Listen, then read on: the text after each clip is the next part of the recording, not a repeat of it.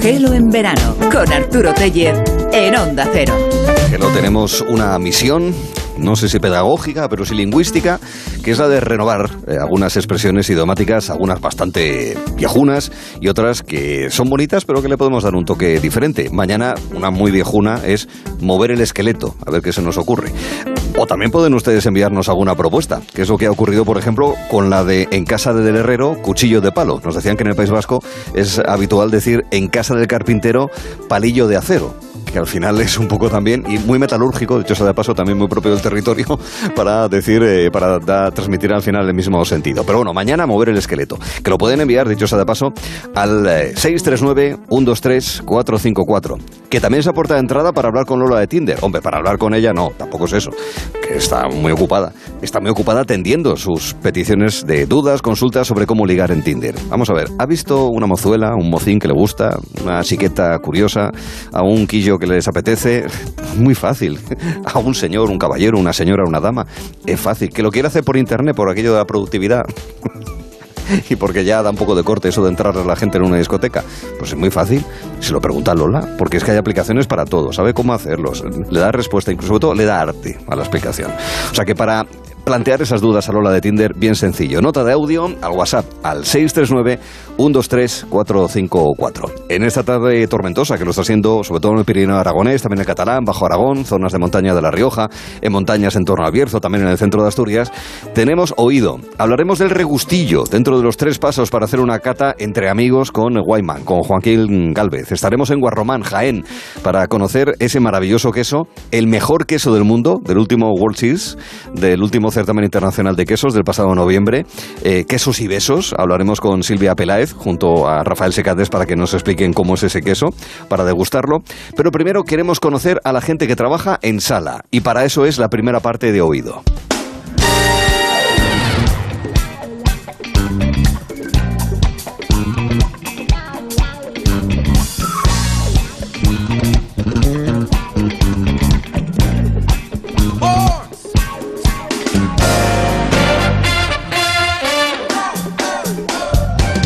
Pensamos que en el mundo de la restauración, de la hostelería, al final la clave, el núcleo está en la cocina. Hombre, incuestionable su relevancia.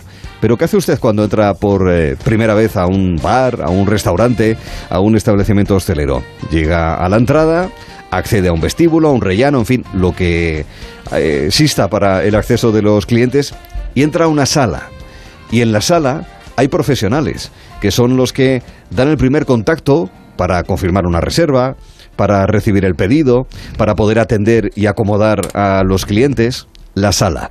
En eso nos fijamos ahora mismo en esta primera parte de oído en esta tarde de lunes con Pedro Reguera. ¿Qué tal, Pedro? Buenas tardes. ¿Qué tal, Arturo? Y Patricia Iglesias. ¿Qué tal? Buenas tardes. Hola, Arturo. Y además lo vamos a hacer con una persona que es especialista, que es profesional de la sala, del servicio de sala y que además ha publicado libros, como es el caso de Host, la importancia del trabajador en la sala, como también la sala al desnudo, que son referencia para todo este mundo, en el que es verdad, Patricia, eh, hay que fijarse también como, como clientes, como oyentes que somos, ¿verdad? Sí. Aquí en la radio como potenciales y reales oyentes de los establecimientos de hostelería, ¿verdad, Patricia? Eso es, es que yo creo que, bueno, el cliente no es muy consciente de esto cuando entra en un restaurante, pero en realidad la experiencia está en el restaurante, en la sala. La cocina no diría que es secundaria porque no lo es, por supuesto, es muy importante, pero es una pata más de toda la experiencia de ir a un restaurante, no es ni más ni menos la, la principal. Sin ninguna duda. Totalmente de acuerdo. Hablamos con el autor de La Sala del Desnudo, también con el autor de Host, la importancia de un buen servicio de sala. Nosotros que Abel Valverde. ¿Qué tal, Abel? Buenas tardes. Muy buenas tardes, ¿qué tal? Un placer estar con vosotros. Que imagino que suscribe de arriba abajo todo lo que hemos dicho hasta ahora, ¿verdad? Sí, totalmente.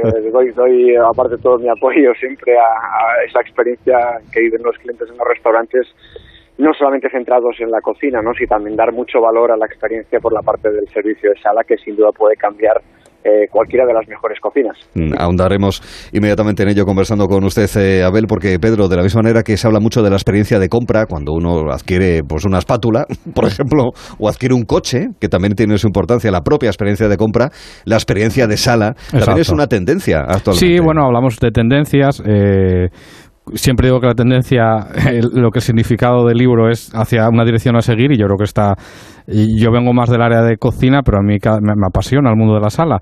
Eh, bueno, pues la tendencia de la que vamos a hablar un poco es la revolución, la revolución en la sala, que es una revolución que yo creo que viene para quedarse. El mismo Fernand Adrià eh, comentó que la siguiente revolución, revolución en los restaurantes sería la sala. Yo creo que el mundo, eh, el muro entre la cocina eh, y la sala ha encontrado una grieta. Ya no vamos solo a comer a un restaurante por una buena comida, también nos atraen otros factores u otros pilares, como hablaba en, en el libro de La sala del desnudo, eh, que son ya la localización, la decoración, el carisma de un metre o de un hostess en este caso, ¿no? Cada vez son más los restaurantes que acaban elaboraciones en mesa. por ejemplo, en mi profesión me fijo mucho si, si hay un cliente eh, que pide una Kersuset, por ejemplo, ¿no? Y la ve salir, pues eh, eh, hay un porcentaje muy alto de clientes que la piden también de postre porque ah. no nos engañemos, el cliente no va solo a comer, no va solo a comer eh, también busca un poco de espectáculo, ¿no? Y ahí experiencias, experiencias y, nos gusta, es un entretenimiento, ¿no? No solo comer. Y yo creo que ahí eh, la sala juega un parte, una parte muy importante, ¿no? ¿Por qué es tan importante? El, al final el que tiene el contacto, ese contacto con el cliente es la sala. Un, cocinero, bueno, sí que se ven muchos cocineros en sala, pero al final el que le explica una tabla de quesos, el que está ahí eh, cara a la galería, por así decirlo, es, es el, el jefe de sala, ¿no? el invitado que tenemos hoy para mí es un referente, no solo eh, porque es uno de los impulsores en, tirar este muro entre sala y cocina, y también eh, a mí me interesa mucho también con Abel eh, cómo ha actualizado la maquinaria de, la cocina, cómo podemos ver esas presas que eran preciosas antes, así muy rococó, de presas donde se metían las carcasas, pues las ha actualizado desde un más modernas, se ve desde un diseño industrial tienen una... son más modernas, ¿no? Bajo mi punto de vista. Sí. Y nada, eso, simplemente también me gustaría mucho hablar con él sobre de, En, la sala del desnudo ese intercambio de roles entre la cocina y la sala, que dice que es muy sano. Sí, los humiller, en fin, es que habla de tantas cosas en el, en el, libro. Me da la sensación, Abel, que más que jefe de sala o metre, ya va, van camino ustedes de ser anfitriones, verdaderamente, ¿verdad, Abel? Bueno, es, es, es parte de, es parte importante, sin duda, somos anfitriones de, de la vivencia del cliente, ¿no? Y somos parte de esa experiencia. Ahora, bueno, estamos tocando un montón de temas súper interesantes, aparte, que dan para otro libro, ¿eh? bueno, pues nada, ya puedo ir a por el tercero. Usted vaya anotando en, su memoria. Eh, claro, el, jefe de sala, que, es el que, el que atiende. El tema de la experiencia, porque hay gente que, que, bueno, sí, obviamente, la comida es muy importante, tiene que estar rica, tiene que ser sana y demás, pero mucha gente también recomienda por, por el ambiente que se genera en la, en la propia sala, por la decoración, por la atención, por el servicio que también se valora. Eso en TripAdvisor sobre otras cosas también lo saben muy bien. ¿Todo eso se cuida? ¿De qué manera se, se cuida, Abel? A ver, eh, mm, para poner un poco foco, mm, yo creo que en este momento post-pandémico que vivimos, eh, nos vuelven un poco a los orígenes, donde fijaos que, esto lo digo en el libro también, y es una realidad que hemos tenido en la pandemia, hemos tenido de todo, hemos tenido la cocina, el delivery en casa, los cocineros metidos hasta la sopa haciendo reproducciones por Instagram todo el día, los sumilles mandando a través de las distribuidoras pues vinos en casa, nos, lo teníamos todo, excepto el sentirte agasajado, el sentirte cuidado, el sentirte mimado, el, el sentirte pues que, que, que, que, eres parte del centro de esa experiencia que estás viviendo en un restaurante, ¿no? Entonces, pues ahí yo creo que la vuelta ahora a, la realidad otra vez, a, la normalidad, ¿no? Nos ha traído pues que haya una gran carencia de, de, que la gente quería otra vez sentirse en esta formación. Entonces ahí se dice donde entra y donde entra muy fuerte, ¿no? Ahora mismo porque encima se une a una carencia, ¿eh? es una gran carencia que no hay profesionales dedicados al, sector, ¿no? Con lo cual el, cliente ahora valora mucho más, mucho más que antes, la experiencia que viene en un restaurante. Dentro hablabais de patas, que es una cosa que he utilizado muchas veces. Eh, la experiencia de un cliente se mide por las cuatro patas. O sea, la parte de la cocina es una parte relevante y muy importante, pero eh, si a estas patas no le, no, no le siguen un espacio espectacular, a eh, un marco fantástico, ¿no? por supuesto, una sumidería a la altura y un servicio que sea capaz de magnificar el trabajo de cocina, difícilmente pues estarán en equilibrio y estas patas cojearán, ¿no? Mm. Y esto es lo que ha pasado durante mucho tiempo, que se ha dado mucho valor a otros aspectos como la decoración, la ubicación, la cocina, y hay una prueba que hago siempre con los grandes chefs, que cuando hablábamos de este tema hacía muchos años y no, y no llegábamos a conciliar, les decía, a ver, muy fácil, hacer un plato, hacer tres versiones del mismo plato, pero exactamente clavadas, idénticas, construidas de la misma forma. Y ahora cogemos tres tipologías diferentes de servicio, totalmente distintas. Uno que sea pasota, que tire el plato de mala manera, que mira al cliente a la cara, otra que lo haga de forma elegante, eficaz, eh, sonriente y una, y una posición más neutra. Y vamos a ver, luego le preguntáis al cliente el mismo plato que el jefe de cocina ha hecho de la misma forma, qué experiencia ha tenido el cliente y cambia completamente. Qué bueno. ¿No? Cambia, cambia completamente. Sí, señor. Patricia. A mí me gustaría centrar un poco el tiro, Abel, en esas asperezas que, se, que pasan entre cocina y sala. Eh, lo que dices, por ejemplo, me imagino que será fruto de una conversación con jefes de cocina. Gestión de conflictos. Sí. ¿Qué pautas recomiendas tú a la hora de, bueno, en la gestión de un restaurante para poder unir fuerzas entre cocina y sala y que no haya esa rivalidad? Eh, yo siempre he tenido claro que, a- que yo he estado 21 años junto a, a un jefe de cocina y a un sommelier y no éramos hermanos como pueden ser los Roca, que ahorita tienes que aguantarte cuando eres hermano. o sea, que podríamos haber acabado mal. Pero siempre hay un tema que es el respeto de la parcela, ¿vale? Entonces, la responsabilidad de cada uno, por ejemplo, yo tengo que entender lo que significa estar en la cocina y de hecho animo a los grandes metres siempre a que entiendan y estudien cocina. Una base, porque sabemos el trabajo que hay detrás y el conocimiento siempre da razón, ¿no? Entonces, en el fondo hay que saber que esa salsa que parece simple, que es una salsa que la tiras la basura y no le das valor, el retorno, por ejemplo, de una salsera, eso tiene horas y horas y horas de elaboración y dedicación, ¿no? Entonces, ese respeto de la parcela es súper importante y saber lo que se cuece en cada lado. De la misma forma que un jefe de cocina, pues no se enfrenta al cara a cara del cliente. Y cuando tú entras a un plato que hay una devolución o cualquier cosa y te dice, bueno, pues dile al cliente que no sé qué, pues esto es muy fácil hacerlo en la cocina a puerta cerrada que estar delante del cliente cuando el cliente te está poniendo rojo y diciendo, oye, perdóneme, pero es que esto no, no es lo que había pedido o esto no está como yo pensaba que sería y ahí hay que tener otras tablas. Entonces, ese cruce, ese cross-selling, ¿no? de, de saber lo que se hace en, en cada lado, yo creo que es algo primordial, el respeto de la parcera. Y luego, yo ahora, en el, hablabais antes del nuevo desarrollo, que luego me, luego me preguntaréis, pero mm, lo dejo para después si queréis, pero ahí tiene mucho que ver donde ya he roto más moldes y más fronteras entre el espacio, sala y cocina. Y ahora mismo, en el nuevo proyecto que estoy inmerso, mm, no tenemos fronteras. Aquí interactuamos completamente. Eh, bueno, eh, mira, yo quería hacerte una pregunta. Eh, sí que en el libro estuve mirando que, que hay tres tipos de críticos, ¿no? Eh, el crítico que busca, no recuerdo muy bien, ¿eh? Lo, eh, lo leí hace un mes, no recuerdo muy bien, Sí, pero era el sí, crítico que está buscando una recompensa, el crítico que es informativo y luego el que más peligroso era, creo que hablabas del crítico que era anónimo, ¿no? Que realmente eh, marchaba, Eh, no te metas conmigo. no te decía nada y luego te encontrabas una crítica eh, nada constructiva en una red que es muy peligroso, ¿no? ¿Qué papel juegan estas, estas, este tipo de críticas, sobre todo en Internet, a- en los restaurantes? A ver, yo siempre también he intentado transmitir que hay que vivir la crítica sin obsesión, ¿no? Porque cuando empezamos a vivir por las críticas, eh, difícilmente pues puedes hacer el, al gusto del restaurante de todos los comensales. Tú tienes que creer en algo y apostar por ello, ¿no? Vienes mm, dicho también que una crítica lo hay que, hay que tomarlo como una segunda oportunidad que nos da un cliente para mejorar. ¿Vale? Si partimos de ahí, pues hay que filtrar y hay que leer las críticas. Yo las leo a diario, las leo y analizo y veo de aquí qué realmente me interesa, qué es importante, qué se repite, qué detalles son importantes y a partir de aquí pues eh, actuamos y trabajamos. Hay tres perfiles, cor- correcto. Hay el perfil pues que, te lo dice porque cree que te lo tienes que decir y no busca nada a cambio, simplemente te lo comenta porque considera que, que no se va tranquilo si no te lo dice. Me parece perfecto. Luego hay el crítico, pues el el cliente crítico. ¿eh? Es, lo mismo, para, para mí es lo mismo. Es decir, que porque al final todos son clientes que viene a buscar y, que aparte pues eh, busca algo a cambio, ¿eh? que un poco el cliente más puñetero, que, que, pues quiere ser invitado o no o espera una compensación por el mal sufrido entre comillas. ¿eh? Y, y luego pues está el que el crítico que no dice nada, que está que ves tú en la distancia que no está feliz porque lo ves desde el principio, ves que no has conseguido revertir la situación, ves que te dice que todo está bien, pero sabes que no está bien, y ese, es- y ese es el que más el que más miedo te da, porque sabes que se va con la boca y medio tal, y que luego pues eh, o se va a quedar a gusto o realmente pues eh, no volverá, que es lo peor al final, porque eh, a mí lo que más mal me sabe es que un cliente se vaya con mala sensación de casa y que no y que no quiera volver. ¿eh? Esta- esto es lo que no, no, no, no trabajamos para eso, lógicamente. Es que ahí juega muy importante también la empatía del personal de sala.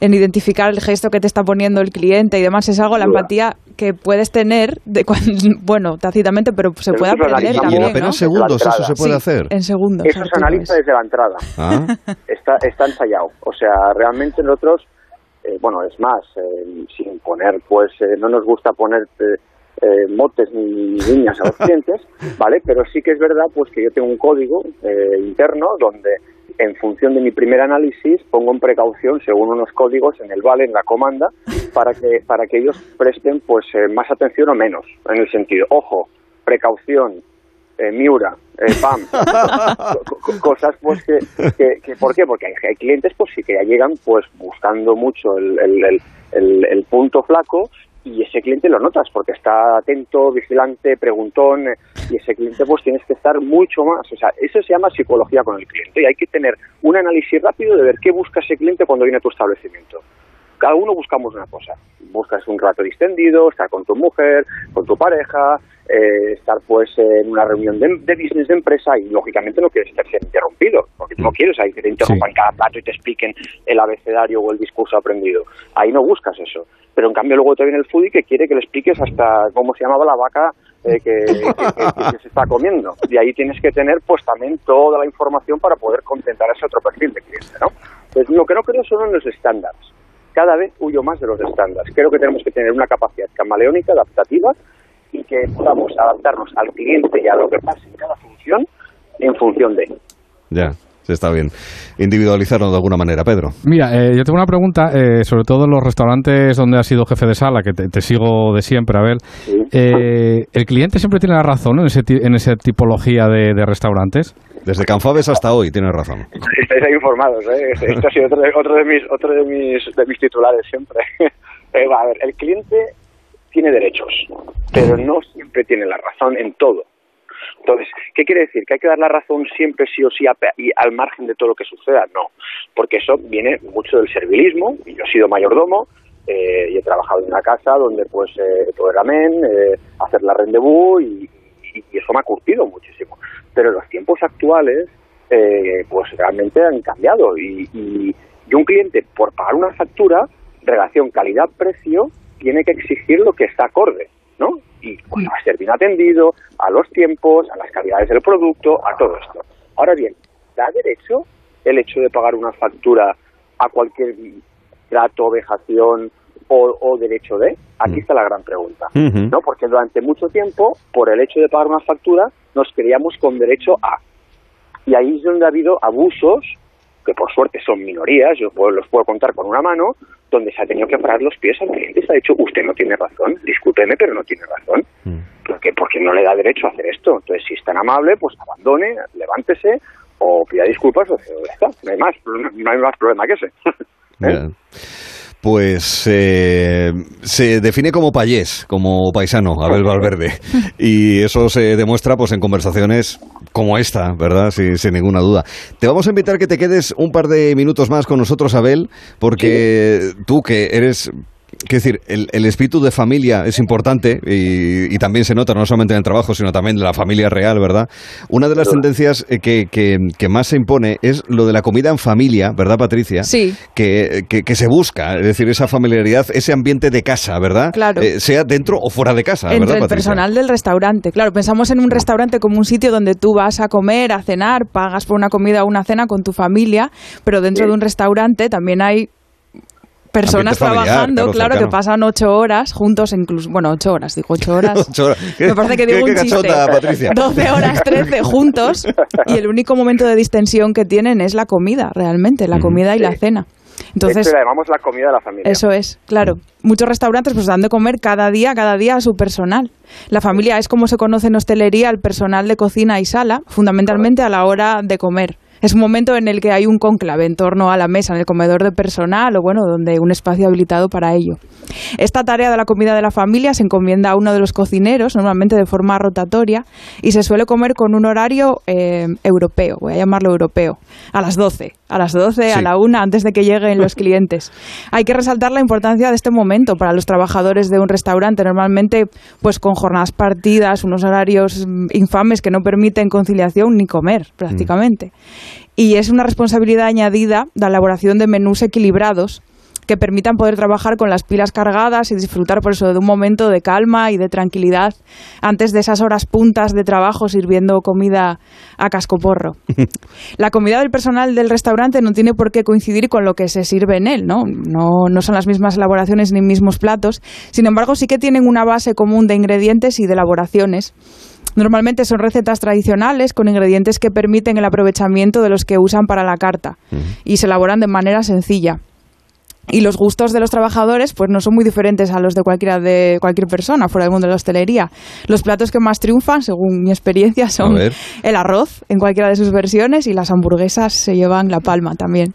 Sí, cobran importancia también las recetas base que puedan tener los restaurantes o las mise en place, sobre todo en restaurantes grandes, porque claro, cuando tienes 40 empleados, 30 empleados, 45 empleados, claro. Eso es mucho comensal y una mesa muy creo que también muy importante. tiene puentes también entre sala de cocina, ¿no? Este momento. Porque os juntáis los profesionales sí, de distintas... Yo tengo muy buen recuerdo ¿eh? de, cuando era, de trabajar las cocinas de la comida de personal, me, encantaba. Porque, a ver, al final esto, eh, cuando, esa comida en familia, que está bien que la conozcamos los que somos clientes y no tenemos una relación directa con hostelería, ¿eso al final es comer en casa, en realidad, para vosotros, Abel?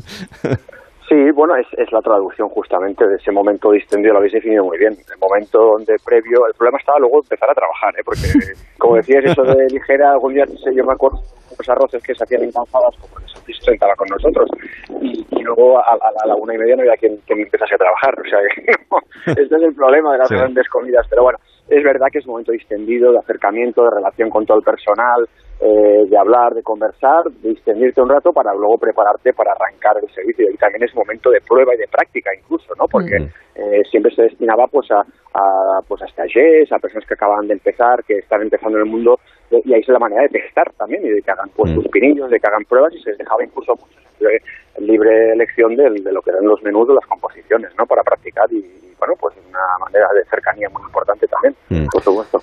Es muy posible que si todo este mundo, ese apartado de la hostelería, no lo conocían, ahora después de esta conversación con Abel Valverde, lo aprecien de una manera diferente cuando esta tarde o mañana o cuando correspondan, pues eh, accedan a un restaurante, a un negocio de hostelería. Abel Valverde, muchísimas gracias por haber estado con nosotros en Oído aquí en Gelón Verano en Onda Cero. Cuídese mucho, Abel. Muchas gracias, un placer estar con vosotros. Gracias. Y hasta la próxima. Y nada, pues eh, vosotros eh, estaréis por aquí dentro de unos días de nuevo para contarnos más historias relacionadas con el mundo de la hostelería. Seguro. Y recetas y tendencias y demás, con lo cual fantástico. Pedro Reguera, Patricia Iglesias, ambos muchas gracias y buen gracias, apetito. Arturo. muchas gracias, Arturo. Gracias.